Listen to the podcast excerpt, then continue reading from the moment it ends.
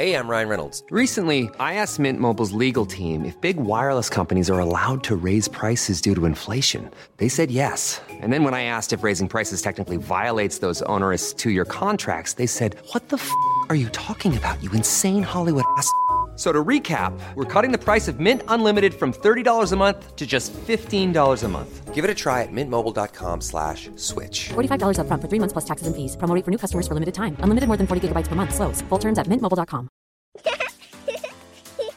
Too tired to clean your floors after playtime? Forgot to vacuum before your friends bring their little ones over? Let Eufy X10 Pro Omni help. Powerful 8000 PA suction removes debris, and MopMaster dual mop pads scrub away stubborn stains with ease.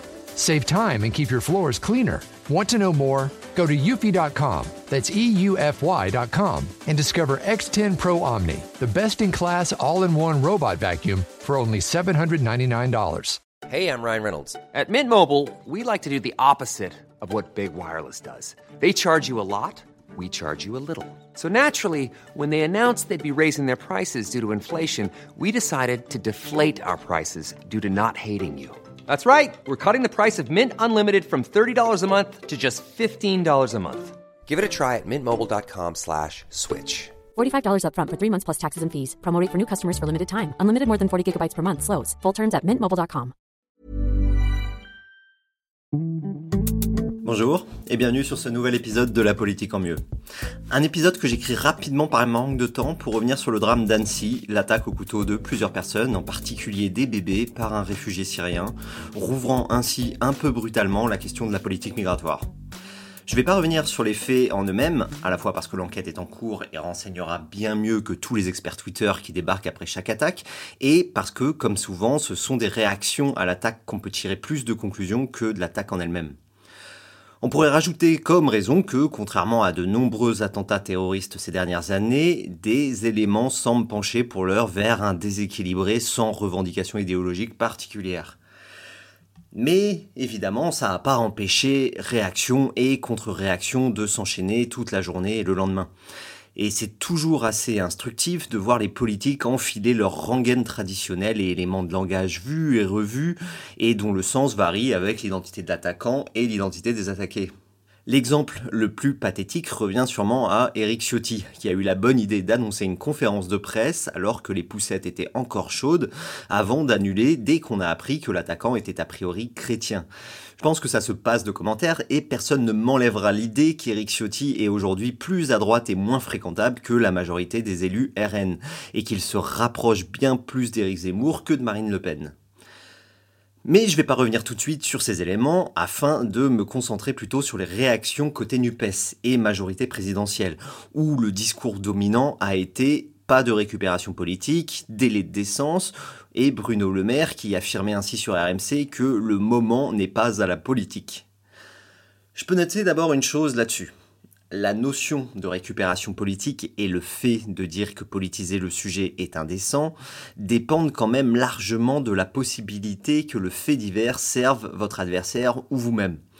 Venant de la majorité présidentielle, accuser tout parti qui voudrait porter politiquement ce fait divers, c'est permettre d'éviter de ramener le sujet des échecs politiques qui pourraient se cacher derrière et dont la majorité serait responsable.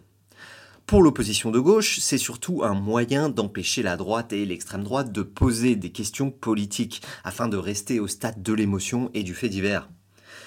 Pourtant, c'est bien la gauche qui, a raison d'ailleurs, a tout fait pour que la question des violences conjugales soit politisée et que le terme féminicide s'impose dans le débat.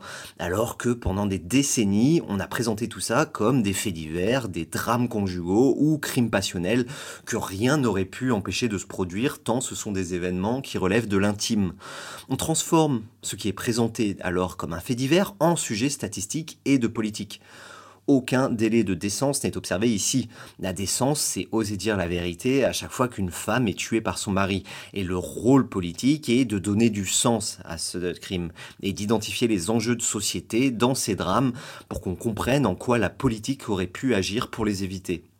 L'affaire Dreyfus n'était pas qu'un fait divers militaire, c'est un fait politique qu'Émile Zola a récupéré pour accuser l'armée et l'antisémitisme en France. Alors si on comprend bien que la majorité présidentielle et le gouvernement préfèrent éviter le débat pour ne pas ouvrir le banc des accusations concernant sa politique, pourquoi la gauche le fait aussi alors qu'elle peut tout aussi bien reprendre des drames et les politiser?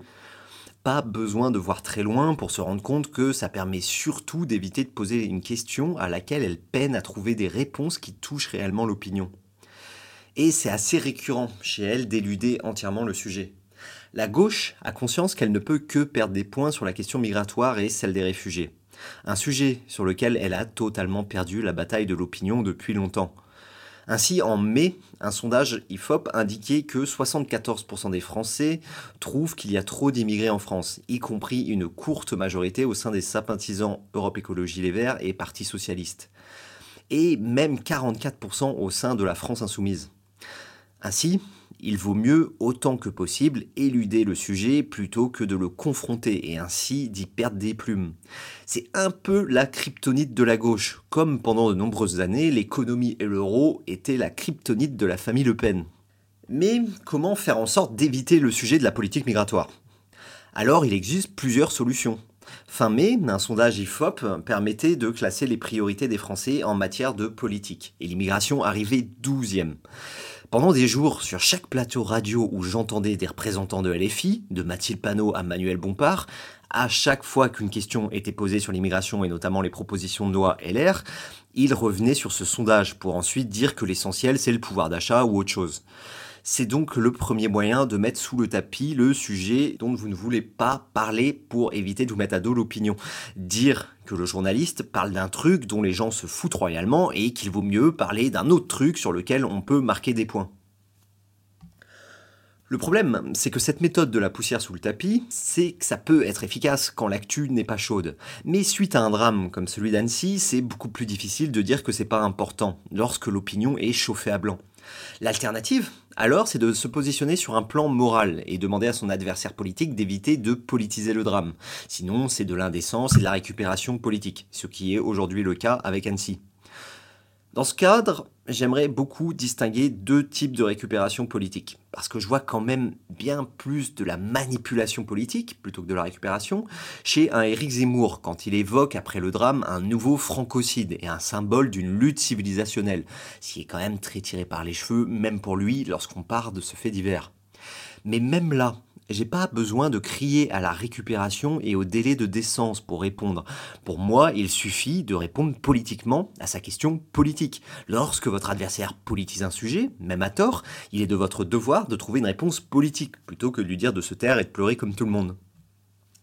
Et d'autre part, ce qu'on va souvent qualifier de récupération, c'est souvent juste le fait que les Français se posent des questions sur la marge d'action que l'on a sur des événements.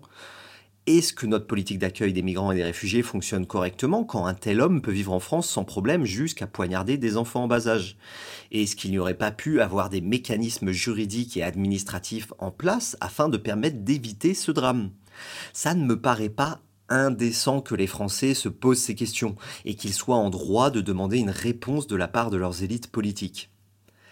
Et ce qu'on n'a pas tendance à appeler juste récupération politique, un sujet sur lequel on préfère éviter que des questions soient posées, pour surtout avoir à éviter de leur apporter des réponses?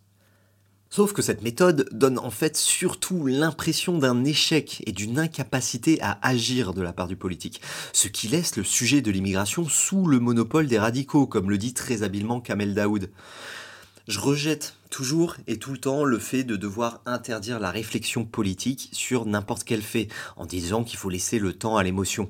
Au contraire, le rôle du politique est de politiser, formuler en termes politiques les faits.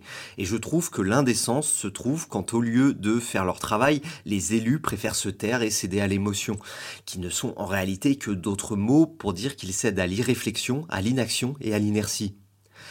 C'est l'intérêt même de la démocratie représentative par rapport à la démocratie directe de permettre de réduire la place de l'émotion dans la sphère politique, de s'en détacher un peu et de laisser les pulsions et réactions de la population de côté. Il ne peut pas y avoir de bonne ou mauvaise récupération politique, uniquement des questions politiques mal ou bien formulées qui appellent toujours des réponses politiques qui doivent être au mieux formulées. La politique ne doit pas s'arrêter lors d'un drame pour pleurer avec tous. Elle doit comprendre et voir où et comment éviter les larmes supplémentaires. Napoléon disait qu'il faut savoir regarder le champ de bataille d'un œil sec. C'est exactement ce qu'on est en droit d'attendre de nos dirigeants. Merci d'avoir écouté cet épisode. N'oubliez pas de le noter et de le partager, ainsi que de vous abonner sur votre plateforme d'écoute et Instagram. Je souhaite évidemment aux Annecyens qu'ils puissent à nouveau profiter de ce petit coin de paradis national qui est d'habitude le lac d'Annecy, et je vous dis à la semaine prochaine.